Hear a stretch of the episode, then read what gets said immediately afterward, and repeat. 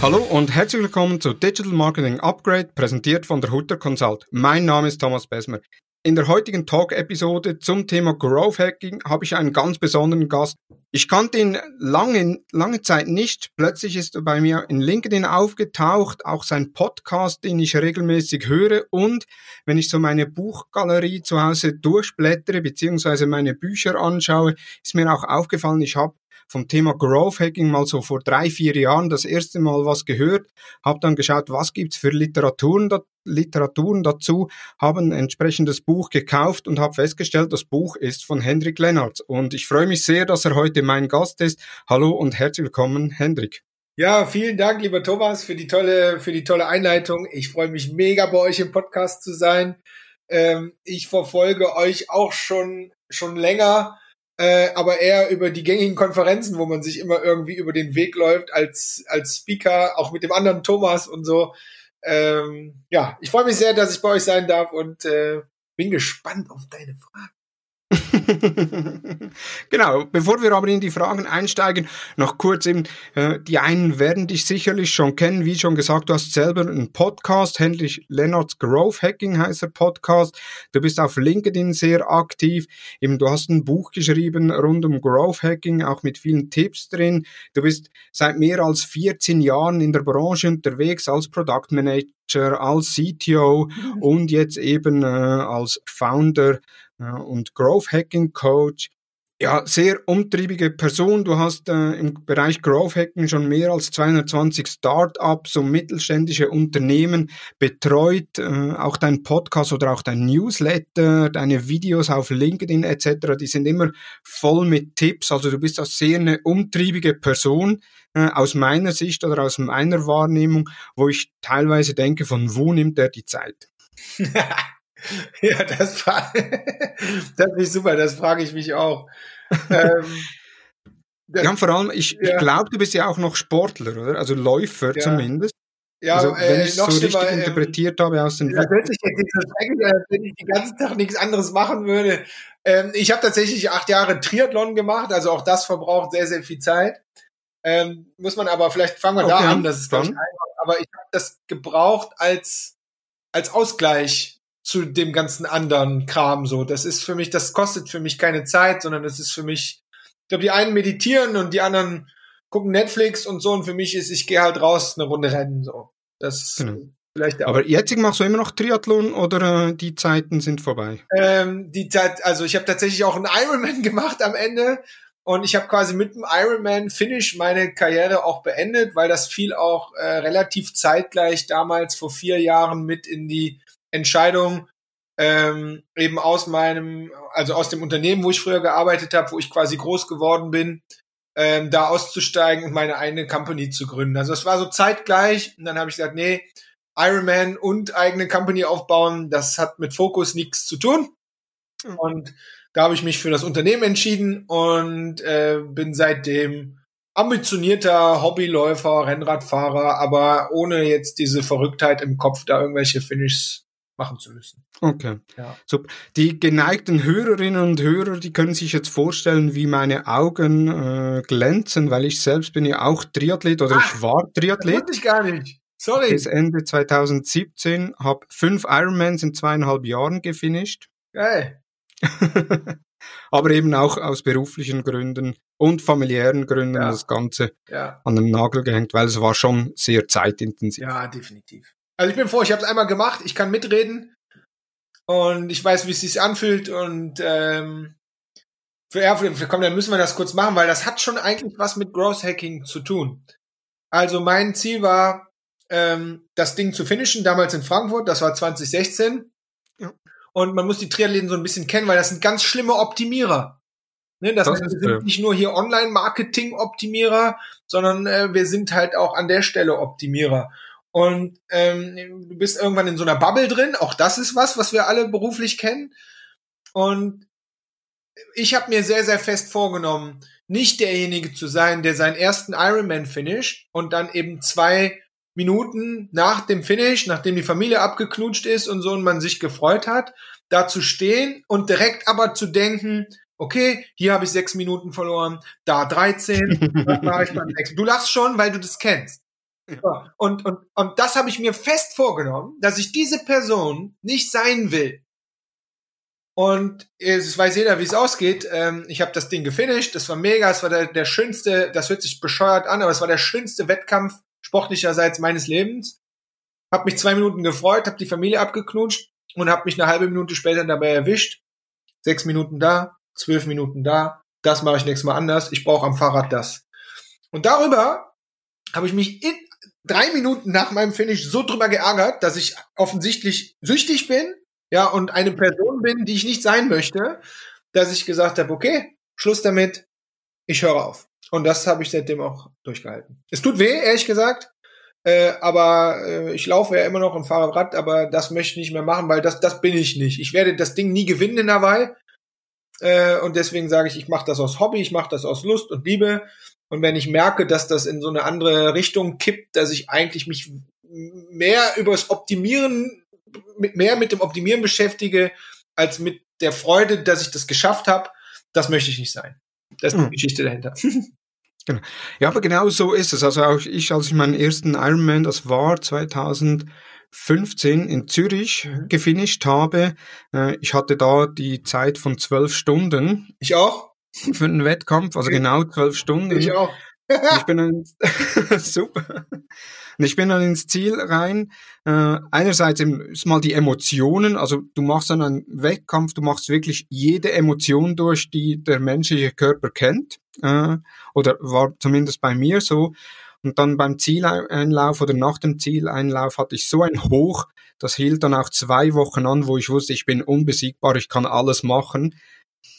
Und auch da, aber wie du sagtest, man ist dann hingegangen, jetzt vielleicht nicht nach zwei, drei Minuten, aber zumindest dann, als ich wieder zu Hause war, äh, alles verstaut habe, äh, ist man dann hingegangen und gesagt, okay, wo kann ich noch Zeit rausholen? Was muss ich machen, damit ich das Ganze äh, 30 Minuten schneller finische? Und ich hatte dann wirklich die Optimierung so hingebracht, dass ich im 2016, den zweiten Ironman, auch in Zürich, war ich 90 Minuten schneller.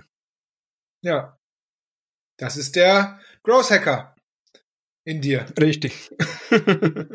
genau, und das ist auch das Thema, äh, Triathlon interessanterweise Thema von uns beiden.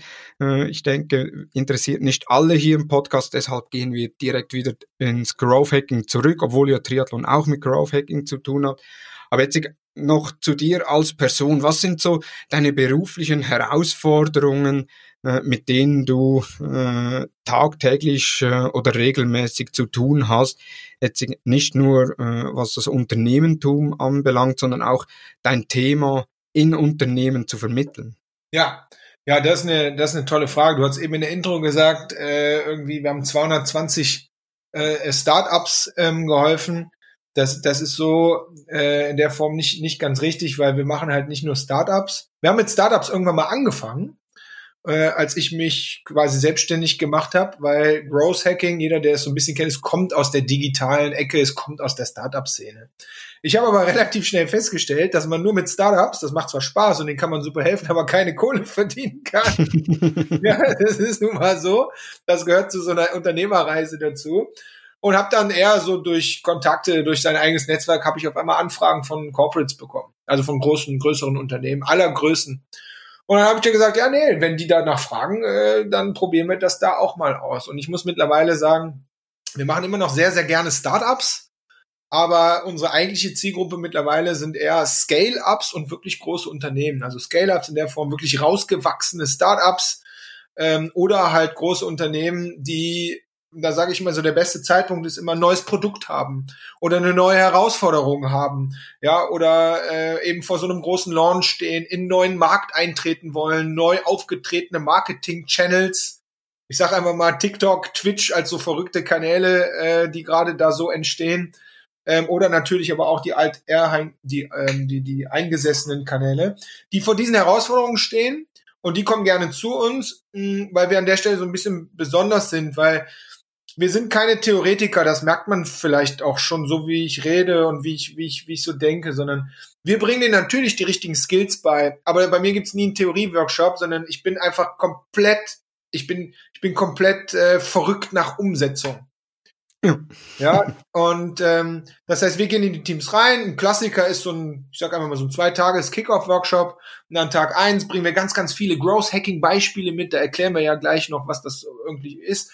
Ja, also aus den verschiedensten Bereichen, die wir auch ganz, ganz bewusst nicht nur aus deiner Branche wählen, sondern bewusst aus anderen Branchen, um wirklich den Leuten den ganzen äh, Teilnehmern äh, den Horizont zu öffnen, weil wir wissen alle, das Problem haben wir jeder. Ich habe das in meinem eigenen Unternehmen auch. Wir sind irgendwann so betriebsblind. Du siehst irgendwie nicht mehr, was richtig ist und was falsch. Ne? Und ähm, das heißt, wir öffnen und holen die Ideen aus den Leuten raus, weil die gute Nachricht ist, die Teams, die Unternehmen, die sind voller Ideen und da sind auch die ganzen richtigen Ideen dabei, aber sie haben halt verlernt, zu priorisieren und die Sachen vernünftig anzutesten und umzusetzen. Das ist das Problem, was mich quasi umtreibt und das ist das Problem, weswegen die Leute zu uns kommen und deswegen sagen wir, okay, Ende Tag eins, ihr liebes Team, wir entscheiden uns jetzt gemeinsam für die fünf besten Ideen des Tages. Die können teilweise fünf Jahre alt sein, die Ideen, oder die haben die an dem einen Tag generiert. Ja, dann sagen wir die fünf besten von denen wir alle zusammen glauben, die am meisten Impact eben auf Wachstum haben, was auch immer eure Wachstumskennzahl ist. Umsatz, Gewinn, vielleicht in der Corona-Zeit eher Überleben. Ja, ja, ist ja aktuell hier. Ne? Also was auch immer eure übergreifende Kennzahl ist. Und dann wählen wir fünf Ideen aus. Und an Tag zwei sagen wir, wir, wir haben eine, unsere Growth Hacking Methodik, unseren Prozess. Wir setzen jetzt zusammen mit euch diese fünf Ideen als Experiment um. Und dann sagen am Ende von Tag eins alle, ja, es war jetzt voll cool und wir haben voll viel gelernt, mega krass, was man alles so machen kann. Aber Henrik, das mit diesen fünf Ideen, das klappt bei uns nicht. also immer gleich. Und das ist egal, ob das ein 20 Leute Scale-Up ist oder ein 2000 äh, Mann Corporate, es ist immer gleich, weil es klappt bei uns nicht wegen Legal, es klappt bei uns nicht wegen der Brand, es klappt bei uns nicht, weil wir haben nicht die richtigen Tools, wir haben kein Budget, wir dürfen nicht, wir können nicht und unsere Zielgruppe ist nicht auf Instagram. Ganz ehrlich, du kennst das auch alles, ich habe das alles tausendfach gehört. Mhm. Und dann sagt aber immer einer, weil wir halt eine gute Art haben, so sagt man die uns da, also eine motivierende Art haben. Aber irgendwie glaubt man dir. und dann sage ich, ja geil, komm, wir treffen uns morgen um neun wieder. Und dann kommen wir um neun wieder rein und dann machen wir sozusagen im Hackathon-Style, schneiden wir quasi die Teams auf die einzelnen Ideen drauf. Und wir haben im Schnitt jetzt in drei Jahren, wir haben im Schnitt dreieinhalb von fünf Ideen, haben wir von Ende, Ende Tag zwei, haben wir umgesetzt mit denen zusammen. Okay. Und wichtig, das ist nicht, weil wir so geil sind, sondern wir machen eigentlich gar nichts als unseren Prozess mitbringen und denen zu helfen, diese ganzen Barrieren wegzuschneiden, sodass die Teams wirklich selber dreieinhalb im Schnitt von fünf Ideen Ende Tag zwei umgesetzt haben. Also auch den Mut vermitteln, damit sie selbst an sich glauben und sagen, okay, wir können das umsetzen, auch außerhalb von oder auch mit den gegebenen Strukturen, die in einem Unternehmen bestehen. Ja, das ist, das, also, ob, was diese Secret Source wirklich ist, das ist am Ende, ähm, das ist eine Mischung natürlich aus ganz vielen, vielen Sachen. Das ist bestimmt A, eine motivierende Art, das ist B, echt unser Prozess, den wir mittlerweile nicht 220-fach, sondern 350-fach auch immer weiter optimiert haben, wo wir die Teams mitnehmen, dass sie das Ding wirklich in die Umsetzung bekommen. Und ähm, du hast es auch eben gesagt, wir haben halt mittlerweile auch echt 14 Jahre Erfahrung in dieser Branche so dass wir auch ganz, ganz viele Use Cases und Tools, wir entdecken halt überall immer wieder Dinge, die wir für andere oder mit anderen schon gelöst haben, auf denen man halt immer wieder aufsetzen kann. Und das ist ja sowieso etwas, was ich total wichtig finde. Viele glauben immer, auch die ganzen fetten Corporates denken gerade, sie müssten wieder bei Null anfangen. Das ist ja Quatsch. Ja, also man fängt nie bei Null an, sondern man kann auf ganz, ganz vielen Wissensschätzen und Best Practices aufsetzen. Und äh, ja, das ist das, was wir vermitteln. Das macht mir immer noch mega Bock nach vier Jahren. Und wenn ich dann in die Augen gucke und vor allen Dingen dann mit denen danach noch in die Coachings und so gehe und ein, zwei, drei Monate später immer noch sehe, dass die immer noch in diesem Experimentiermodus drin sind und sehe, was die alles geschafft haben, das macht mich einfach mega, mega, mega happy, ehrlich gesagt. Nee, sehr schön. Wie so ein Experimentiermodus aussieht, mit welchem Framework ihr arbeitet, auf das kommen wir später noch. Äh, jetzt zuerst mal noch die Frage, bevor wir den Begriff Growth Hacking einordnen, wie wird man überhaupt Growth Hacker? Also ich kann kurz sagen, wie ich Growth Hacker geworden bin. Ich äh, bin Techie, das heißt, ich kann programmieren und so und habe das wirklich auch mit Diplom an der Uni gelernt und bin dann 2006 hier in Köln in meinem Startup rein, Trusted Jobs. Kennen bestimmt einige von euch dieses Online-Shop Gütesiegel Bewertungssystem. Und das war für mich ein äh, Startup, sechs, sieben, acht Leute oder so. Und ich bin als Techie rein und in Startup kann ich immer nur jedem empfehlen. Ich war sehr willig, ich wollte alles lernen und die haben mich einfach gelassen. Das heißt, ich durfte zehn Jahre mit diesem Startup mitwachsen und habe vom Tech, also vom Backend-Programmierung, Frontend-Programmierung, irgendwann haben wir geblockt und wir haben Blogs aufgezogen. Dann bin ich ins Online-Marketing abgerutscht und irgendwann war ich Produktmanager von diesem Bewertungssystem. Dann ähm, war ich quasi mehr oder weniger Produkt-Sales, weil ich habe dieses Bewertungssystem in die verschiedenen Länder gebracht und so, habe ein riesiges Team aufgebaut, bla bla bla. Das ist der Weg für mich gewesen, wie ich Growth Hacker geworden bin, weil ich hatte nie einen Titel. Ich war nie ein Techie, ich war nie ein Marketer, ich war nie ein Produktmanager. Ähm, ich konnte nie gut erklären, was ich eigentlich mache. Und das war genau bis zu dem Zeitpunkt, wo ich auf TechCrunch, das kennt ihr bestimmt, äh, einen Blogartikel, äh, 2013 war das, über Growth Hacking gelesen habe. Mhm. dann habe ich den gelesen. Und dann habe ich den nochmal gelesen. Und dann habe ich den nochmal gelesen und habe gedacht, genau, und das gibt's auf Instagram hoch und runter, ne? So finde dein Why und diesen ganzen Kram, ne? das weiß ich jetzt heute. Ich habe in dem Moment quasi mein berufliches Why gefunden. Weil diese, das war das, was ich mache. Growth Hacking. Ich brauche ein Ziel, Wachstum. Und wenn wir nach Frankreich wollten mit unserem Produkt, haben wir gesagt, komm, wir machen einen schnellen Plan und dann ab geht's, dann rennen wir los. Das war meine DNA, zu hacken, rauszufinden, wie das geht. Und ich sage ganz ehrlich, meine DNA ist auch so gestrickt, wenn ich das rausgefunden habe, dann muss ich gehen. Weil dann wird mir langweilig. Das ist meine DNA. Ne? Das heißt, auch für mein eigenes Unternehmertum musste ich rausfinden, ich kann alles aufmachen, ich kann alles ausprobieren, aber wenn wir das danach dann vernünftig weitermachen wollen, da brauche ich jemanden, der das für mich macht, weil das kann ich nicht. Ja. ne? Also das ist auch eine Selbsterkenntnis. Ja, definitiv, ja. Ja, und so bin ich an das äh, Growth Hacking Thema gekommen. Und dann startete so meine Experten, da habe ich da meine kleinen Experimente, meine Tests gefahren, meine kleinen Google Ads zugeschaltet, habe ein E-Book geschrieben. Dann kam lustigerweise der Springer Verlag auf mich zu und hat gesagt, Henrik, wir haben dein E-Book zu Growth Hacking gelesen, cooles Thema, willst du nicht ein Buch schreiben? und dann habe ich gesagt, nee, ich bin Nerd, ich schreibe doch kein Buch. Ja, dann habe ich das sacken lassen, habe ich das abgelehnt, bis mir dann mal drei Monate später einer gesagt hat, Henrik, dem ich die Geschichte erzählt habe, sag mal, bist du bescheuert? Du kannst doch nicht einen Verlag, der bei dir anfragt, ablehnen. Die meisten Leute schreiben ein Manuskript und finden keinen Verlag. Ja, das wusste ich aber nicht. Und ja, dann habe ich den Springer Verlag wieder angerufen und habe gesagt, ich würde jetzt doch gerne dieses Buch schreiben. Und dann hat er gesagt, ja, cool, wir freuen uns.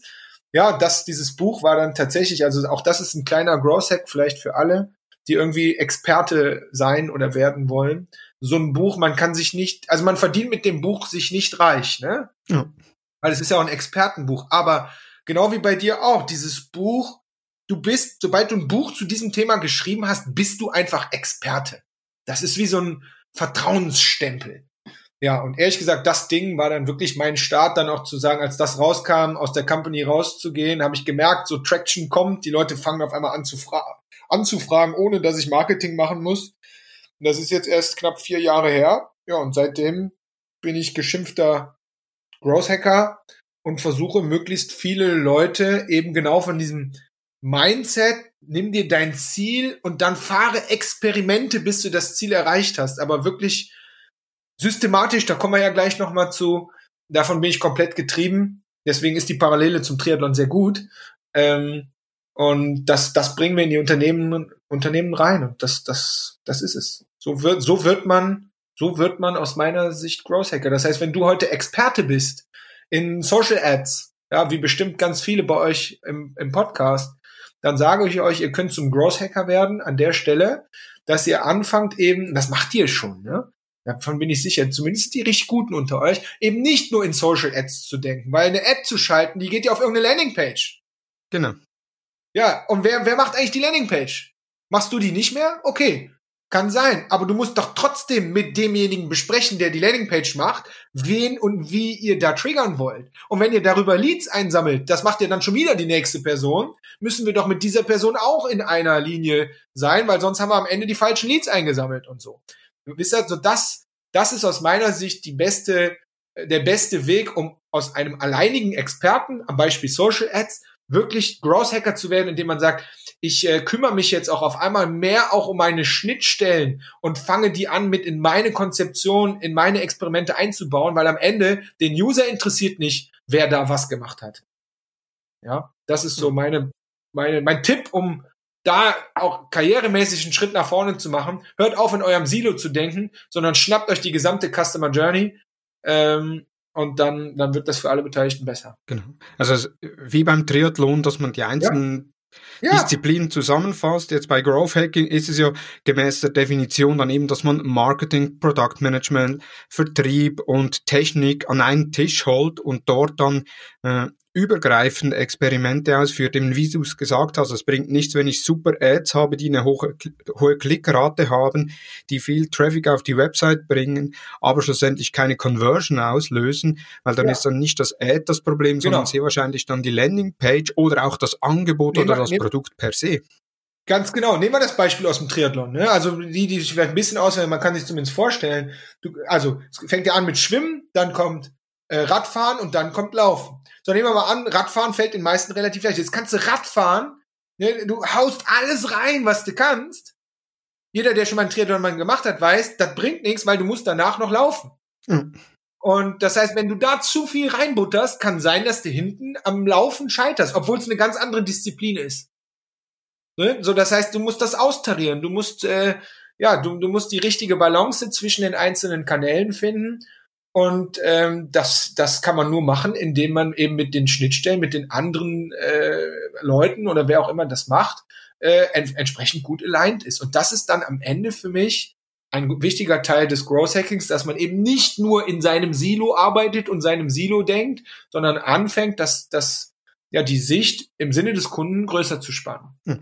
Und ist es auch so, dass dann ein Growth Hacker auch eine Einsicht in die anderen Dimensionen oder in die anderen äh, Bereiche haben muss oder auch Kenntnisse in den Bereichen haben muss? Also eben, ich jetzt aus dem Marketing, wenn ich sage, ja, ich möchte jetzt äh, mich eher als Growth Hacker bezeichnen, dass ich mir dann auch Kenntnisse rund um Produktmanagement, technische Skills, eben du sagtest, du kannst auch programmieren, das kann ich jetzt beispielsweise mhm. nicht, falle ich mhm. da als Growth Hacker schon aus dem Raster raus?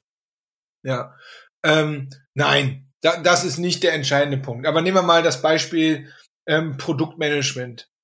Also wir haben äh, 20 Prozent unserer Kunden haben ähm, Subscription-Modelle. Ja? Also entweder eine App oder das ist halt äh, irgendwie eine, eine, eine SaaS-Software, Software as a Service. Ne, die haben oft hier Freemium oder Free Trials als Angebot. Ne? So, die, mit denen könnt ihr jetzt Marketing machen. Ihr könnt die geilsten Ads schalten der Welt und ihr habt da oben richtig geile Zahlen, Klickzahlen und kriegt sogar die, die App-Downloads und vielleicht sogar die Registrierungen und so. Jetzt sind wir schon einen Schritt weiter im Funnel, ne? ähm, kriegt er richtig gut rein. Aber was wir super oft sehen, ist, dass das Produkt an der Stelle laggt, dass die Leute vielleicht sogar noch die Registrierung schaffen, aber niemals innerhalb der App wirklich zu einem, ja, Active, so ist jetzt aus der App-Welt, zu einem Active User werden. Und wenn, wenn jemand diese App, was auch immer es ist, nicht regelmäßig nutzt oder es für die entsprechend dann keinen Mehrwert gibt, werden die ja niemals nach dem Free Trial zum Beispiel upgraden oder das Ding verlängern oder wenn sie in einem Freemium-Modell sind, entsprechend in eine Paid-Version hüpfen. Das wird niemals passieren, wenn du nicht in der in der in dem Rahmen deiner äh, deines Testzeitraums eben einen echten Mehrwert bekommst. So, und da reden wir nicht über Marketing, da reden wir über Produkt. Ja, und deswegen sage ich immer, vorne Marketing draufschütten ist immer schön, je nachdem, wie viel Geld man hat. Gerade bei Corporate, die haben oft sehr, sehr viel Budget. Da wird dann Geld ausgegeben ohne Ende. Und die Marketingzahlen oben sehen auch alle super aus. Aber im Produkt lassen sie die dann verenden, weil die Leute niemals dazu kommen, den Mehrwert des Produkts wirklich zu erfahren und da entsprechend das Geld in die Kasse zu spülen. Das ist jetzt ein gutes Beispiel, glaube ich, für die Verbindung von Marketing und Produkt. Genau. Ja. Jetzt hast du gesagt Tech. Ähm, nein, ein Growth Hacker muss nicht zwangsläufig programmieren können. Aber wir reden ja heute über Landing Pages. Wir reden heute über Tracking-Schnipsel. Wir reden heute darüber, dass man sich vielleicht, wenn es richtig cool läuft, so Data-Dashboards und so zusammenbaut, oder? Ne, das ist äh, nicht, also es sind jetzt nicht die Kernbestandteile des, des Growth Hackers, aber eigentlich jedem, der sich zu einem richtig guten Online-Marketing-Manager äh, bezeichnet, aus meiner Sicht, dann das sind ja die Standard-Tools, mit denen der sich beschäftigt. Und jetzt stellt euch mal vor, du hast eine neue Landingpage an Start und dann kommt das, ihr kennt das alle, ne? Dann kommt das Thema Tracking Pixel. Ja, nee, dann müssen wir, das müssen wir zur Agentur bringen. Kennst du, ne? Ja. Ja, das ist der Klassiker. Und da sage ich immer, das hat gar nichts mit der Agentur zu tun, sondern Leute, gewisse Basics müsst ihr einfach selber können und selber machen, damit es eben schneller umgesetzt ist. Es kann doch nicht sein, dass wir zwei Wochen jetzt warten müssen, bis dann irgendwer anderes unseren Tracking-Pixel eingebaut hat, der den sowieso falsch eingebaut hat im ersten Versuch, sodass wir dann nochmal eine Warte, Woche warten müssen. Ihr merkt schon, das bringt mich komplett um, dieses Thema. und ähm, ne, das sind so die Dinge, das meine ich so eher mit Tech. Du musst nicht programmieren können, aber du musst so dein, dein Marketing-Product-Stack, so nenne ich es immer, den musst du schon im Griff haben und da musst du schon wissen, wo was zu tun ist. Genau. Also bedingt ja dann nicht nur ein theoretisches Wissen zu haben, was man ja an Hochschulen etc. lernt, sondern man muss auch jemand sein, der äh, sich in Themen einarbeiten möchte, der in gewissen Themen weiterkommen möchte und vielleicht auch mal über den Teller anschaut, im Tracking Pixel integrieren, beispielsweise dass man sich halt mal einige Stunden mit einem Google Tag Manager auseinandersetzt, um da zumindest selbst gewisse Dinge vornehmen zu können. Äh, das sind dann, sag ich mal, relevante Themen einerseits für den Digital Marketing Manager, aber noch viel wichtiger auch für den Growth Hacker. Ja, absolut. Also ich habe heute Morgen ähm, wieder ein fettes Corporate Tra Training gehabt mit einem großen, großen Unternehmen ähm, hier aus Hamburg. Und das war jetzt der, die vierte Zwei-Tages-Session, also mit denen gehe ich komplett einmal durch das Ding durch. Und wir hatten heute das Thema ähm, AB-Testing auf Landing-Pages vor der Brust. Mhm. Ja, das heißt, gestern bin ich mit denen so Landingpage-Psychologie, was ist wichtig? Wir haben echte Landingpages von denen genommen und haben uns die angeguckt, haben die auseinandergenommen, haben geguckt, was ist gut, was ist nicht. Also immer, das ist mir wichtig, nicht theoretisch, sondern immer am echten Beispiel. Weil sonst bringt das nichts. Sonst könnt ihr euch ein YouTube-Video zur Landingpage-Optimierung angucken. Aber sind wir mal ehrlich, das bringt nur dem was, der sich darüber sein Lied reinholt. Ja, machen wir auch. Ja, aber ob das richtig fetten Inhalt hat, den du wirklich anwenden kannst, bezweifle ich. So, das war der gestrige Tag. Heute sage ich, so Leute, jetzt seid ihr dran. Ich habe den äh, einfach hier mit WordPress und Elementor, also dem simpelsten Landingpage-Bilder der Welt, habe ich den eine Sandbox zusammengebaut ne, und habe gesagt, hier Leute, jetzt könnt ihr euch da einloggen und jetzt das Konzept, was ihr gestern gemacht habt, wie eure Landingpage theoretisch aussehen sollte, ab, komm, haut sie einfach mal da rein, um denen auch zu zeigen, weil ihr wisst alle, Corporates haben diese coole Welt der Tools nicht. Ne, aber um denen wirklich auch den Horizont zu öffnen, zu zeigen, wie einfach es sein kann, damit die sich eben nicht mit den bescheuerten Details beschäftigen, sondern wirklich mit den wichtigen Dingen. Und natürlich schaffen die das dann in zwei, drei Stunden auf einmal eine Art Landingpage am Start zu haben, äh, wie, wie sie es eigentlich niemals geglaubt hätten, dass sie selbst in der Lage sind, das zu bauen. Punkt eins. Punkt zwei, AB-Testing. Ich habe die komplett mit in Google Optimize genommen und habe denen gezeigt, wir haben einen Test live gestartet, gezeigt, was man da wie machen kann. Und zum Thema Testing, wo ich sage, natürlich kommt immer als erstes die Idee mit dieser Buttonfarbe. ja, der dümmste AB, aus meiner Sicht der dümmste AB-Test aller Zeiten. Ähm, wobei ich nicht sage, dass der keinen Impact hätte, aber erfahrungsgemäß gibt es tausend andere Tests und Ideen, die mehr Impact haben.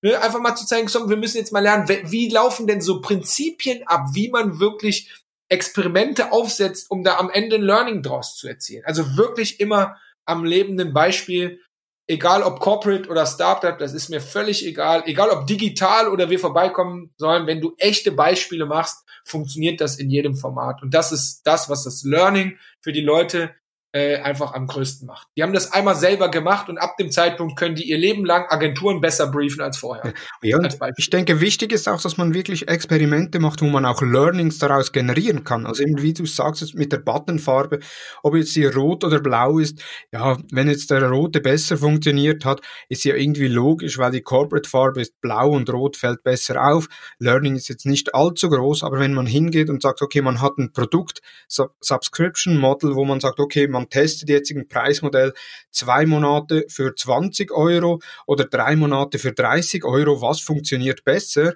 Preislich genau das gleiche, aber mhm. zwei unterschiedliche äh, Angebote eigentlich, was funktioniert besser?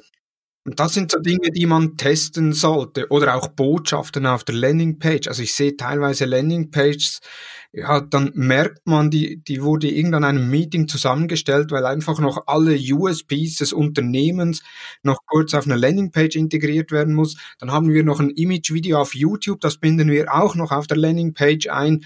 Und für die Leute, die keine Newsletter abonnieren wollen oder das E-Paper nicht herunterladen wollen, für die geben wir noch ein Kontaktformular, wo sie sonst einfach mit uns Kontakt aufnehmen können. Also da äh, sehr ein Wirrwarr an Inhalten und das sind ja Dinge, die man dann wirklich auch testen kann. Was funktioniert besser? Äh, absolut. Ne? Und ähm, ich finde da immer noch mal ein, ein Punkt wichtig, ich habe den eben schon mal kurz gesagt, ist, man muss in den meisten Unternehmen nicht bei Null anfangen. Das heißt, ihr müsst nicht, das sehe ich sehr, sehr oft, dass dann sagen, dass die Antwort auf einmal immer ist, müssen wir testen. Das kennst du auch, ne? Das ist aber nicht immer die Antwort, sondern es ist oft benutzen das Teams, die gerade viel im Testing-Bereich machen, benutzen das am Ende als Ausrede. Und das führt dann dazu, dass die am Ende gar nichts mehr richtig entscheiden können. Weil wenn du dein Business, guck mal, ich mache mein Business jetzt in diesem Growth Hacking Bereich seit, also offiziell seit vier Jahren, inoffiziell seit sieben, acht Jahren. Und ähm, ich habe doch so viel schon über meine Zielgruppe gelernt. Da sind ganz, ganz viele Dinge dabei. Ganz ehrlich, die muss ich nicht mehr testen. Die weiß ich schon. Das heißt, und wenn ich die als Best Practice mir auch mal aufschreibe und mit meinen Teams bespreche und dokumentiere und ab dem Zeitpunkt, ich sage immer, AB-Testing ist für mich die Speerspitze. Wenn mir nichts Besseres mehr einfällt, dann benutze ich AB-Testing oder weiß, wenn ich es einfach nicht besser weiß, dann benutze ich AB-Testing, um von da wirklich die letzten Prozentpunkte nochmal rauszuholen. Das ist mir total wichtig, ne? dass die nicht immer bei Null anfangen. Wir brauchen nicht drüber reden, dass im Normalfall eine fette Headline oben gut konvertiert auf einer Landingpage. Ja, also ne? nicht falsch verstehen, nee. ne? sondern das, das ist einfach von, von 999 von 1000 Tests ist einfach rausgekommen, dass das besser funktioniert. Dann muss ich doch das jetzt nicht in Frage stellen. Da gibt's Dinge, die ich eher in Frage stellen sollte, aus meiner Sicht. Nee, perfekt. Und eben bei dir ist, oder du sagtest ja auch äh, einleitend, äh, du hast viele Sta Startups betreut äh, oder unterstützt, weil die auch sehr schnell Dinge umsetzen können. Bei Corporates, äh, die sind dann erstaunt, wie schnell sie Dinge auf, umsetzen können. Dein Motto ist ja auch Execute or Die. Also auch wenn man einen Podcast hört, äh, dann hört man Execute or Die ist auch schon im Intro des Podcasts erwähnt. Ist es jetzt aber nicht so, dass bei, vor allem bei größeren Unternehmen die Schwierigkeit besteht, dass da plötzlich noch Faktoren hinzukommen, die vielleicht bei Startups noch weniger relevant sind. Ich sage jetzt mal Datensicherheit oder IT-Infrastruktur. Äh, eben du sagtest, Corporates sind weniger bekannt, dass sie fancy Tools im Einsatz haben, sondern meistens ja eher statische, ältere Tools. Wie gehst du da vor äh, für die Argumentation, wenn es heißt, ja, aber das müssen wir zuerst mit unserer IT-Sicherheit klären oder mit unseren, äh, mit unseren Hausjuristen, wie auch immer? Ja, Super, super guter Punkt, super gute Frage. Also erstmal sage ich, was wir mit den Corporates machen, ist ihnen erstmal klar machen, dass die Assets, die sie haben, dass sie die nicht mehr als Hürde benutzen und sehen, sondern dass das ja eigentlich Beschleuniger sein sollten. Weil die gucken alle nach den Startups, sagen, oh, die sind so schnell und flexibel, die können alles entscheiden. Ja, wenn du mal die Startups fragst, sagen die so, boah, krass, wir müssen immer alles entscheiden, wir haben keine Kohle, wir müssen die kostenlosen, schnellen Tools nehmen und so. Das heißt, das Verrückte ist, die Startups wollen eigentlich so sein wie die Corporates und die Corporates wollen so sein wie die Startups. Wo ich mal sage, was ist denn hier los? ne? Es ist, das ist immer so, wie ich es kennengelernt habe, die Damen mit den Locken hätten gern glatte Haare und die Damen mit den glatten Haaren hätten gern Locken. Ja, so, so ist das in diesem Leben. Und ähm, so, das heißt, mit einem Corporate muss man eigentlich nur mal gucken, was habt ihr denn? Weil auch mit dem Corporate von, von was ich da gerade habe aus Hamburg, die haben ein super geiles CMS am Start. Das ist da. Das ist super geil, damit können die alles machen. Hm. Nur das Problem ist, dass von den 30, 40 Leuten, ja, dass äh, 35 davon gar keinen Zugriff auf dieses CMS haben, weil das ja irgendwer anders macht. Das ist das Problem. So, reden wir mal über Budget das Thema Budget ist ja bei einem Corporate meistens nicht das Problem, weil die haben ja mehr Geld als alle anderen. Aber das Thema Budgetallokation ist das Problem. Dafür haben wir kein Budget, aber für andere Sachen. Oder das Thema kennt ihr vielleicht auch zum Thema Facebook, Instagram äh, Accounts. Äh, wir haben keine, wer hat denn eigentlich hier die Kreditkarte, die wir da hinterlegen können? Das kennt ihr auch. Ne? ja. Leute, das, aber ganz ehrlich, das sind die Probleme, die die haben. Das sind gar keine echten Probleme, sondern das sind corporate, hausgemachte Probleme. Und die Themen IT-Sicherheit und so, da sage ich ganz ehrlich, äh, die, die, die, die kommen bei uns meistens gar nicht auf, weil weil so schlimm ist es gar nicht. Und die, ich sage immer, wir wollen IT-sicherheitstechnisch keinen Scheiß bauen. Never. Das kann sich kein Corporate erlauben. Wir wollen uns brandtechnisch keinen Scheiß erlauben. Kann sich, also wollen wir auch nicht machen. Wir wollen uns äh, legal-technisch, hier DSGVO und Co., auch nichts erlauben. Darum geht es nicht. Sondern es geht natürlich darum, dass wir die Rahmenbedingungen einhalten. Aber das Problem der Corporates ist, die gewöhnen sich einfach daran, dass es nicht geht. Ja. Das ist das Problem. Also, dass sie eher nach den Problemen suchen als nach den Lösungen. Du, du kennst es selber, also je größer so ein Unternehmen wird und so ein Unternehmen ist ab 30, 40 Leute, das, ich habe das ja schon mitgemacht alles, also aktiv, ab 30, 40 Leute geht das los. Dass die Leute nach dem zweiten Mal fragen, nicht noch mal ein drittes Mal fragen. Und dass man eher sagt, ja, nee, komm, lass uns das einfach mal so lassen. Lass es uns so lassen, lass es uns nicht anfangen, ist nicht so wichtig. So, und das ist, da geht der Growth Hacker Spirit verloren. Ne, sondern eigentlich muss man immer wieder gucken, was ist das wichtig und nicht im Jahreszyklus. Guckt euch Corona an. Also jeder, der Jahresziele im letzten Dezember gemacht hat, ist ja immer spätestens Ende März auf die Schnauze gefallen. wenn er die Ziele nicht angepasst hat. Ne? Und ich weiß, wie schwierig das mit dem Ziele anpassen ist. Ne? Aber das muss viel schneller und viel flexibler passieren, sodass wir sagen können, okay, was ist denn hier unsere Priorisierung fürs nächste Quartal? Macht es bitte wenigstens auf Quartalsebene. Es weiß doch jetzt keiner, was Ende Q1 2021 los ist in dieser Welt. Da bringt es doch nichts, jetzt ein Jahresziel zu machen. Ja, da noch einen kleinen Tipp äh, im Podcast von Hendrik Lennartz von vorletzter Woche, glaubst, hast du auch das Thema Ziele und wie du das angehst, äh, eben mit der quartalsweisen Überprüfung, dann mit der monatlichen Überprüfung, auch das Thema OKRs hast du dort äh, ausführlich beschrieben. Also da, für die, die sich damit auseinandersetzen wollen, jetzt vor allem auch für das kommende Jahr, jetzt wäre ja die beste Zeit dafür, äh, da unbedingt auch mal den Podcast oder die Episode von Hendrik äh, anhören zum Thema OKRs und Zielsetzungen in Unternehmen. Growth Hacking, äh, so wie ich's kenne, im Growth Hacking gibt's ja immer so eine Metrik. Und zwar, äh, Sean Ellis hat das als die North Star Metrik äh, definiert. Arbeitest du auch mit einer solchen Metrik? Ähm, ja, sehr gut, jein. Ich habe eben gesagt, wir haben 20 Prozent unserer Kunden kommen aus dieser Subscription Business Model Ecke. Bei denen ist diese North Star, Metric, muss ich einmal erklären dann, äh, ist die das Wichtigste. Heißt aber wiederum auch, bei den anderen 80 Prozent sind es andere Metriken. Deswegen, ne, deswegen sage ich ja, äh, sage ich jein. Also was ist? North Star ist, dass das ganze Team eine Kennzahl vor Augen hat, eine einzige, und das Besondere bei diesen Subscription Businesses ist, dass das die Kennzahl ist, wie ein Kunde, also das ist eine Kundensicht-Kennzahl, wie ein Kunde wirklich diesen Aha-Moment erreicht, dieses, diesen Mehrwerteffekt erreicht, von dem wir wissen, okay, dazu haben wir auch übrigens Podcasts gemacht, ja, wenn er diesen Aha-Moment erreicht, dann ist er bereit, das Tool weiter zu nutzen und mehr zu bezahlen. Und wenn der Kunde den Aha-Moment nicht erreicht, ja, dann wird er auch an der Stelle enden und wird dir niemals wieder Geld geben, falls er es jemals getan hat. So, das ist so diese typische North Star Metric. Und diese Zahl steht immer über allem, so dass die Teams, egal aus welchem Department sie kommen, eigentlich nichts weiteres tun und tun dürfen, als immer nur Ideen zu generieren, wie man auf diese eine North Star Metric optimieren kann. Ja, so das ist die eine. Das sind bei mir in meiner Kundschaft die 20 Prozent.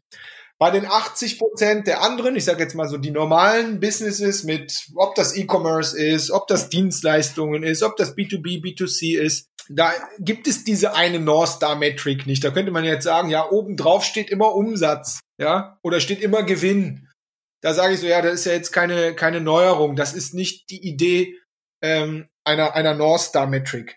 Was wir da machen, ist eher, dass wir sagen, okay, wir brechen, das ist so ein bisschen OKR-Style, wir brechen die Ziele ne, die Corporate, äh, die, die, die Company-Ziele von ganz oben, aber möglichst weit runter in die Teams, zeigen aber diesen Baum, diese Hierarchie, wie die einzelnen, äh, ähm, wie die einzelnen ähm, Zielkenngrößen sich in die einzelnen Departments, in die einzelnen Teams verteilen, zeigen wir aber immer sehr, sehr gut auf, sodass jedes Team unten im Kleinen immer vor Augen hat und immer weiß, ich muss hier meins erreichen und das zahlt an der Stelle oben auf das große Ziel ein. Ich hoffe, das ist jetzt nur audiomäßig hier halbwegs verständlich. Ne, statt einfach ein Ziel zu haben, was man erreichen soll, wo man aber eigentlich nie das Gefühl hat, wie das, welchen, welchen Bestandteil das von dem großen Corporate-Ziel hat, ähm, dann machen die Leute immer einfach nur irgendwas und versuchen ihr Ziel zu erreichen, die wissen aber eigentlich gar nicht warum. Und das ist super entscheidend, dass man den Leuten auch nicht immer nur ihr eigenes Ziel vor Augen führt, sondern auch immer das große Ganze oben drüber. Weil das gibt denen einfach ein besseres Gefühl und gibt, zeigt ihnen auch, welche Funktionen sie eben in diesem System haben und welche Wichtigkeit. Genau. Also beispielsweise jetzt im E-Commerce wäre es ja dann so, dass man sagt, okay, das große ganze Ziel wäre beispielsweise der Jahresgewinn. Ja. Und wenn man es dann un, äh, nach unten in die Abteilungen bricht, das Marketing hat das Ziel, eine gewisse Anzahl von Kunden oder von Bestellungen das Produktmanagement eine gewisse Anzahl oder eine gewisse Marge bei den Produkten hinkriegen und dann die Anzahl Bestellungen und die äh, Optimierung der Marge haben dann äh, Einfluss auf den Gewinn. Ähm, ähm, zum Beispiel, ne, also vielleicht da noch ein, ein, ein kleiner Hack wirklich aus dem ähm, ja, also aus der Organisationsstruktur und aus, aus, dem, aus dem Teamprozess ist, was ich, wo ich sehr, sehr gute Erfahrungen die letzten Jahre schon immer mitgemacht habe, ist, dass man gewisse Ziele auch wirklich teilt. Ja, du hast gerade gesagt, Marketing ist dafür verantwortlich, dass die Kunden reinkommen. Da würde ich sagen, nehmen wir jetzt mal, nehmen wir mal so einen variablen Gehaltsbestandteil von dem Marketingmanager oder der Marketingmanagerin. Ja, da würde ich immer sagen, okay, 50 Prozent deines variablen Gehaltsbestandteils bekommst du auf dieses Kundenziel. Das kannst du selber erreichen, weil du machst ja Marketing. Das ist dein Ziel. Da kannst du voll reinbuttern und dann kriegst du 50 Prozent deines Gehaltsbestandteils. Die anderen 50 Prozent würde ich dir aber ans Company-Ziel hängen. Dass du sagst, die anderen 50 Prozent, die kannst du nicht nur selber erreichen, sondern die hängen an dem Gesamtziel des Unternehmens. Und das wiederum würde ich mit dem Produktmanager genauso machen. Der Produktmanager bekommt 50 Prozent seines variablen Gehaltsbestandteils für sein eigenes Ziel im Produktmanagement also du hast zum Beispiel Marge, glaube ich, gesagt. Genau. Und die anderen 50 Prozent hängen aber wieder am Gesamtziel. Und damit kannst du sicherstellen, dass zwar jeder in seiner eigenen Kiste quasi versucht, sein Ziel zu erreichen, aber dass die niemals den Blick fürs große Ganze verlieren. Und damit stellst du genau diese Schnittstellen, von denen wir eben auch gesprochen haben. So kannst du diese Schnittstellen mehr oder weniger auch bei den Leuten provozieren. Genau, das ist ja dann, ich sage jetzt mal, die Zielsetzung eben einerseits auf die Person selbst äh, oder auf die Abteilung selbst und eben die Aufteilung, wir arbeiten da sehr stark mit dem äh, Measurement-Modell oder mit dem Messplan, wo man ein Hauptziel hat, dann Subziele und unter diesen Subzielen auch die entsprechenden Kennzahlen, mit denen wir die Ziele dann äh, definieren bzw. messen. Mhm, ganz genau du hast jetzt viel über Growth Hacking erzählt, was Growth Hacking aus deiner Sicht ist, wie das Corporates integrieren können. Hast du uns einige Beispiele von Growth Hacks aus den letzten Jahren oder Monaten? Ja, klar. Also ich bin, also ihr könnt nach wo, wo so allgemein, wo bekannt sind. Ja, da wollte ich gerade drauf. Ähm, wenn ihr die diese bekannten Silicon Valley Beispiele äh, hören wollt, äh, muss ich ganz ehrlich sagen, googelt die einfach ich habe die schon so oft erzählt in meinen frühen Jahren, aller Hotmail und Airbnb und Dropbox und PayPal und so. Das sind nicht mehr meine Lieblings-Scroll-Hacks. Ich habe mittlerweile immer unsere eigenen. So, weil die kann ich besser erzählen, auf die bin ich stolz und die habe ich nicht selber irgendwo in einem Blogpost gelesen. Also, was ich so mitgeben kann, mhm. aus meiner Sicht, ist, ähm, ja, Growth Hack Nummer eins ist eher wieder was Psychologisches, ähm, den ich aber selber auch immer habe. Und das ist so, Leute, denkt dran, der erste Versuch klappt meistens nicht. Und das ist wichtig. Ne? Ihr schaltet jetzt eine neue Ad, eine neue Instagram-Ad, ihr habt eine neue Audience, ihr habt eine neue Kampagne, äh, ihr habt eine, äh, ein neues Creative, äh, wegen mir auch fünf Creatives direkt entwickelt. Jetzt lasst ihr das laufen, sieben Tage, 14 Tage, whatever. So, und dann funktioniert das nicht. Was ist immer unser Impuls? Unser Impuls ist normalerweise dann zu sagen, oh, shit, da haben wir jetzt so viel reingebuttert, hat nicht funktioniert statt Das, was der Experimentierer, der Growth Hacker machen würde, zu sagen, okay, das hat 14 Tage nicht funktioniert, äh, warum nicht? Und dann genau in die Daten zu gehen, genau zu gucken, was hat hier nicht funktioniert? Hat unsere Audience nicht funktioniert? Haben unsere Creatives nicht funktioniert? War zu wenig besät, zu wenig, was auch immer. Und dann den zweiten Versuch zu machen. Ein bisschen was zu optimieren, weitermachen. Dritter Versuch, vierter Versuch, fünfter Versuch. Und so lange auch an seine Idee einfach zu glauben, ja, bis wir am Ende den Punkt gefunden haben, wo wir dann auf einmal sagen, okay, entweder funktioniert's jetzt oder wir müssen dann nach Versuch X auch einfach immer mal sagen, ja, irgendwas stimmt da nicht. Also das ist wirklich einer meiner besten Growth Hacks, den ich immer wieder mitgeben kann, zu sagen so, egal in welcher Marketingdisziplin, Versuch eins nicht danach aufgeben. Noch ein Beispiel dazu, Content Marketing. Ich glaube, die meisten, haben wir eben kurz in der Intro drüber gesprochen, ne, Thomas? die meisten fangen jetzt an mit Content Marketing, machen ihren ersten Podcast, machen vielleicht ihren, ersten LinkedIn-Post oder was auch immer und sind danach leider immer noch nicht reich geworden. Und das Schlimme ist, nach dem Zehnten sind die meistens immer noch nicht reich und dann neigt man ja dazu, ähm, aufzuhören. Und das ist es aber nicht, sondern es ist die Kontinuität, einfach weiterzumachen und immer zu reflektieren und auszuprobieren. Und irgendwann kommt der Punkt, wo man dann auf einmal merkt, so, ah, okay, da kommt jetzt was. Da kann ich euch Geschichten erzählen, auch von mir selber, wie oft ich selber in diese Falle früher getappt bin und mittlerweile immer mal wieder fast reintappe, und mich dann aber selber mit, eigen, mit meiner eigenen Methodik wieder schlage.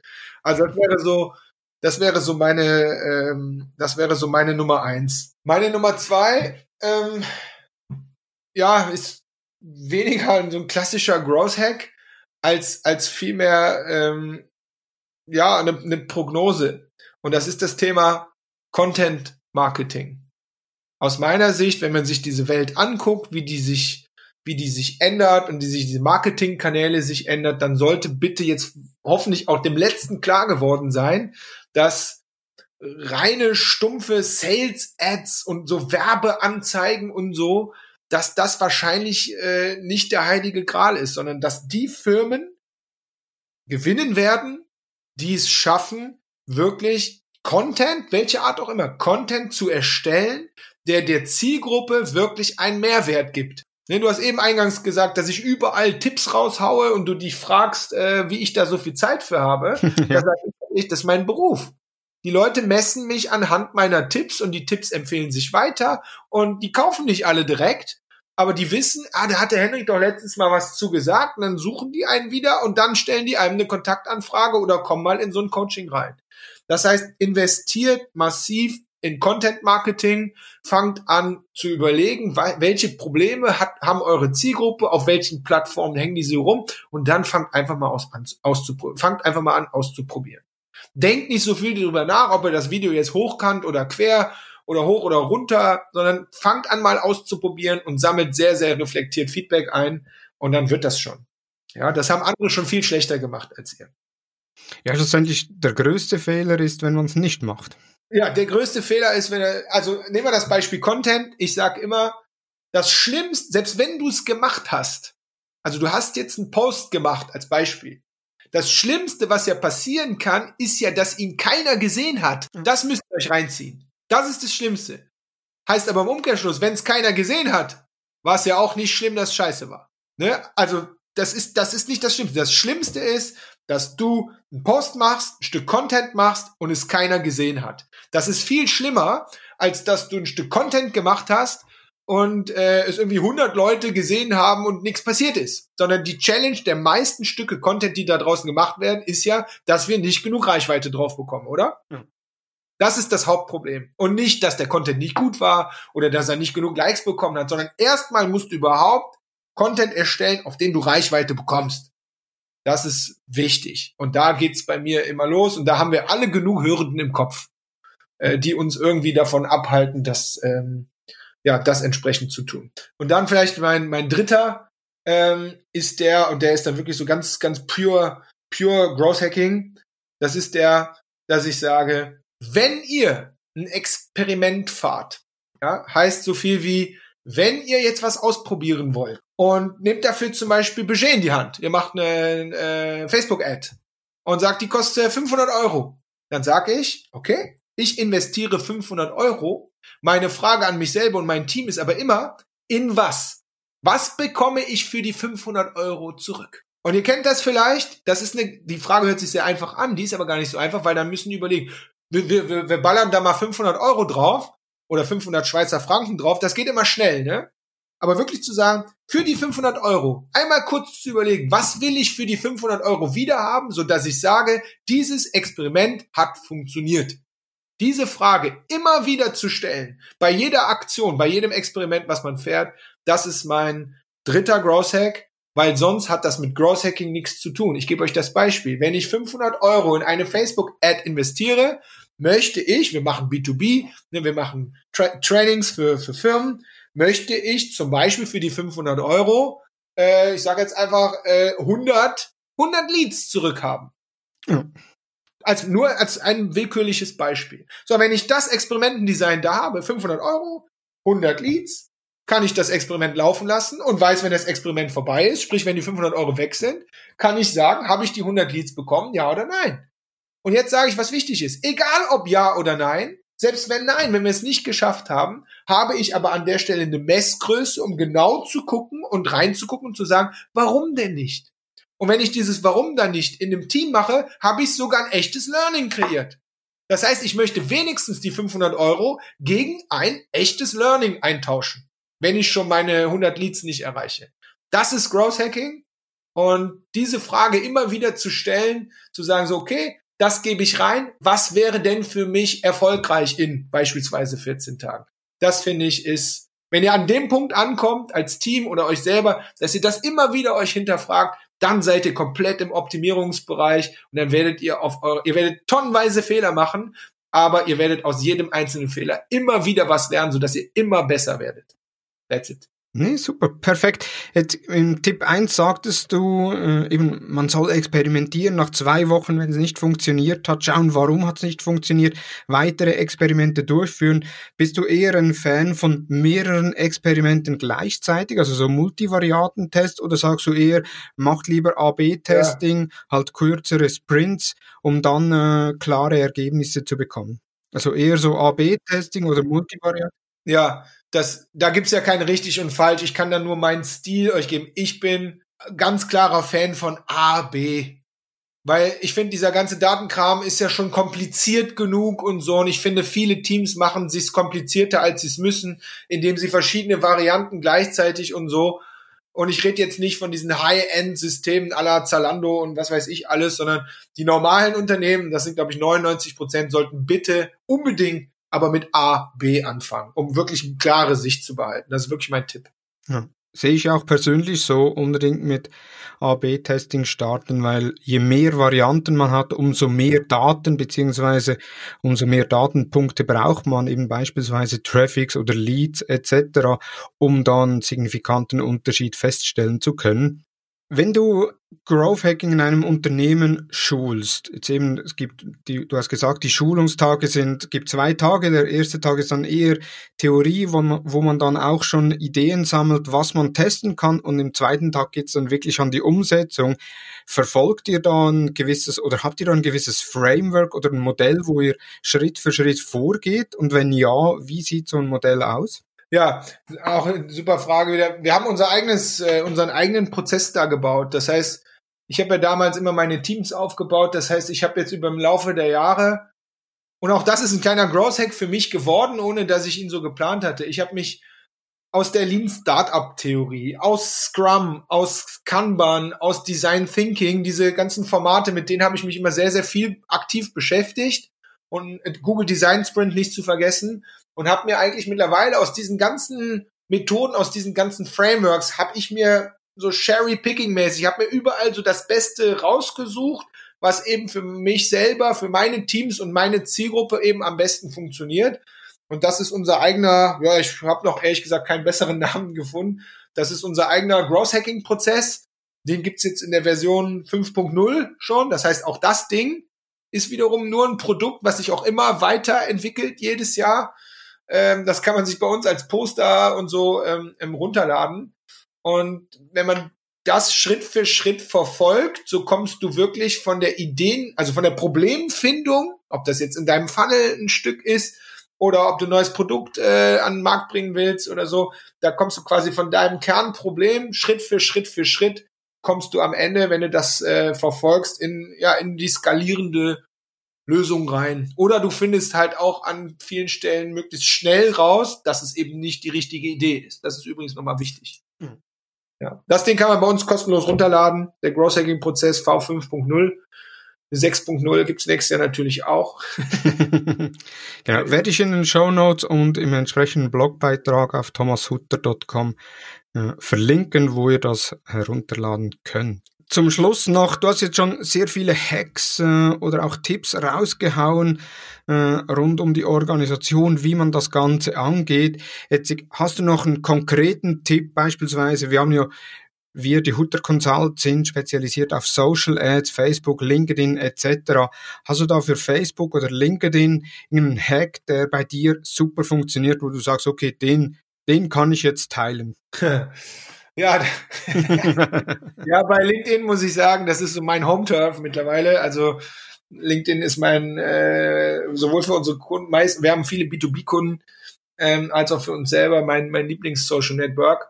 Also auch da ich habe eben Content Marketing als Hack 2, glaube ich, gesagt. Ja. Es gibt ja da draußen diese Armada von irgendwelchen Leuten, äh, die kalte Kontaktanfragen da schicken und einem direkt hier, ich habe ihr Profil besucht und sehe auch, dass sie Trainer sind und bla bla, das kennen wir alle, ne? Da, das, das ist ganz schrecklich. Die bezeichnen das dann auch noch als Social Selling, wo ich sage, das hat mit Selling viel zu tun, mit Social eher weniger. Das heißt, den ist auch kein Hack, sondern eher eine Strategie, die ich da mitgeben kann, ist da wirklich konsequent, und das machen wir wirklich mit unseren Kunden in so drei Monatsprogrammen Schritt für Schritt, konsequent, wenn alles gut läuft, mindestens zwei, drei Stücke Content pro Woche auf LinkedIn rauszuhauen. Der, der wichtige Punkt ist konsequent und kontinuierlich, nicht nach der ersten Woche aufhören, ne, sondern das mal vier, fünf, sechs, sieben, acht Wochen hintereinander zu machen. Und dann werdet ihr sehen, dass ihr Kontaktanfragen bekommt, das ist quasi wie inbound, ja, ihr bekommt auf einmal die Kontaktanfragen von selber und dann liegt es eigentlich nur noch an euren Experimenten, wie ihr diese Kontaktanfragen entsprechend beantwortet, um die dann von da natürlich in euren Funnel zu bekommen. Hm. Ja, das heißt, es sind eigentlich, eigentlich in Anführungszeichen nur zwei Schritte. Konsequent Content für, mit Mehrwert an eure Zielgruppe auf LinkedIn rausballern, aber nicht eine Woche, sondern mal acht, neun Wochen am Stück dann werdet ihr sehen, dass ihr deutlich mehr Kontaktanfragen auf euer Profil bekommt. Und dann liegt es nur, dann dürft ihr die nicht einfach nur bean, also nur einfach Ja klicken oder so, sondern dann müsst ihr mit den Leuten das Gespräch aufmachen, ein interessiertes, echtes Gespräch. Dann werdet ihr sehen, dass die sich sehr, sehr schnell in eurem Funnel wiederfinden, dass die sehr, sehr schnell in eure Einstiegsprodukte, das ist jetzt ein anderes Thema, äh, reinkommen. Und das ist aus meiner Sicht der viel bessere, ehrlichere, nachhaltigere Weg, als da jetzt äh, tausende von Kontaktanfragen nach draußen zu bayern. Das ist wie Kaltakquise am Telefon. Da sage ich nicht, dass es nicht funktioniert. Genauso sage ich das auch nicht über die Kaltanfragen auf LinkedIn. Ich sage aber, das ist nicht mein Style. Das sage ich einfach mal so ganz klar. Das wäre für LinkedIn ein cooler, richtig cooler Hack. Da muss, kann man ganz, ganz viel ausprobieren und experimentieren und ähm, wir haben ein paar Kunden, bei denen funktioniert das besser als bei uns selber. Ja, das macht mich dann schon wieder, bin ich ja schon wieder sauer. Aber äh, das gehört, glaube ich, zu unserer Challenge als Coach und Trainer dazu, dass die Kunden natürlich im besten Fall besser werden als ein selber. Das muss ich noch lernen. ein Hack kann ich euch auch noch mit auf den Weg geben. Den habe ich von Hendrik abgeschaut oder den haben wir von der Hutter Consult bei Hendrik abgeschaut.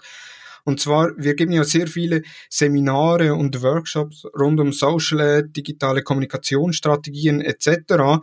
Und wir haben jetzt, das habe ich von dir abgeschaut, du hast das letztes Jahr mal gepostet, wenn du einen Workshop machst, dazu mal noch offline, äh, hast du immer ein Gruppenfoto gemacht, ja. die einzelnen Teilnehmer verlinkt, die haben dann ja. wiederum kommentiert, haben es geteilt, haben ihre Meinung ja. zum Workshop, zum Seminar wiedergegeben. Beste Werbung ever, kostet kein Rappen. Das einzige ist kurz eine Frage, hey, wollen wir ein Selfie machen, wo die ganze Gruppe drauf ist? Punkt. Ja, super geil, auch das ein Klassiker. Äh, den habe ich nie als Growth Hack gestartet, sondern weil ich den Workshop einfach cool fand und mit den Leuten gerne ein Selfie gemacht hätte. und äh, das habe ich dann, das wurde dann irgendwann zu so einem Standard-Ding. Und ich, jetzt muss ich schon sagen, ich wusste schon irgendwann, dass das einen Marketing-Effekt so hat. Und dann erinnere ich mich, hatte ich eine Keynote in Düsseldorf und ich musste danach ganz schnell in Zug nach Amsterdam. Da habe ich da schnell meine Keynote gemacht und wollte dann ab und dann ist einer aus dem Publikum hinter mir hergelaufen und meint, Henrik, Henrik, du hast dein Selfie vergessen. und dann bin ich wieder zurück auf die Bühne und habe das Selfie gemacht und seit dem Zeitpunkt weiß ich, dass das tatsächlich nicht nur ein Social Media Hack ist, sondern dass das tatsächlich ein Brand Hack sogar ist. Ja, also wenn, wenn ich Unbekannte quasi daran erinnern, dass du dein Selfie vergessen hast, ist das, glaube ich, grundsätzlich ein gutes Zeichen. Definitiv. Ja. Perfekt. Ich hätte noch sehr viele Fragen an dich, die Zeit ist aber um und um Fragen geht es ja auch nächsten Mittwoch bei deiner Konferenz. Äh, möchtest du uns da noch was darüber erzählen? Ja, liebend gern. Herzlichen Dank für die Flanke. Ähm, ja, wir haben nächsten Mittwoch, den 25. November von 17 bis 20 Uhr eine kostenlose Online-Konferenz. Und zwar mit dem Titel Ask Us Anything About Growth. Das heißt, es gibt keine Vorträge oder so, sondern ich habe sechs richtig, richtig geile Growth Hacker, Growth Marketing Experten an Start gebracht ähm, André Morris ist dabei, kennt ihr bestimmt. Äh, Philipp Westermeier von OMR ist dabei. Äh, Björn Rade von T-Systems ist dabei. Robin Heinze von Morfire ist dabei. Und Italia Wolf aus Israel, eine äh, Conversion-Optimierungsspezialistin äh, ist dabei. Und ihr dürft uns drei Stunden lang ganz individuelle, konkrete Fragen stellen. Das heißt, es gibt keine Vorträge, sondern einfach nur QA-Sessions richtig tief rein, so individuell wie es geht. Tickets sind kostenlos und ich würde mich mega freuen, ähm, wenn ich ein paar Leute ähm, auch bei euch, von euch, von eurer Community, äh, speziell aus der Schweiz, weil ich bin immer sehr, sehr gerne in der Schweiz, ähm, dabei hätte. Äh, das wird mega Spaß machen und das wird richtig, richtig coole, fette, tiefe Insights geben. Ja. Super. Den Link werde ich in die Show Notes äh, integrieren und natürlich auch im entsprechenden Blogbeitrag. Von daher äh, bleibt mir nichts anderes mehr übrig, als vielen Dank zu sagen. Vielen Dank, Hendrik, für deine Zeit, für deine unglaublich vielen Tipps. Es wird, ähm, wird unserem Slogan beziehungsweise unserer Einleitung auf iTunes, dass wir da ein Podcast sind mit vielen direkt umsetzbaren Tipps, äh, mehr als gerecht. Vielen herzlichen Dank. Ich danke euch für die Einladung und Grüße an die Schweiz oder von wo auch immer ihr alle zugehört habt. Es macht mir immer wieder sehr, sehr viel Spaß, über mein großes Lieblingsthema zu reden. Und äh, ja, execute or die, kann ich nur sagen. Vielen Dank, Henry. Hat dir die Episode gefallen? Bewerte uns auf iTunes und folge uns natürlich im Podcast-Player deines Vertrauens. Feedback zur Episode gerne via Facebook, Instagram, LinkedIn oder per E-Mail an dmu.hutter-consult.com. Hast du unseren Newsletter bereits abonniert? Wenn nicht, dann geh auf hutter-consult.com und abonniere unseren Newsletter. Du bekommst jeden Sonntag die neuesten Entwicklungen rund um Facebook und Instagram direkt in einen Posteingang. Vielen Dank fürs Zuhören und ich freue mich, wenn du nächsten Freitag wieder dabei bist bei der nächsten Ausgabe des Digital Marketing Upgrade Podcasts der Hutter Consult. Vielen Dank und tschüss.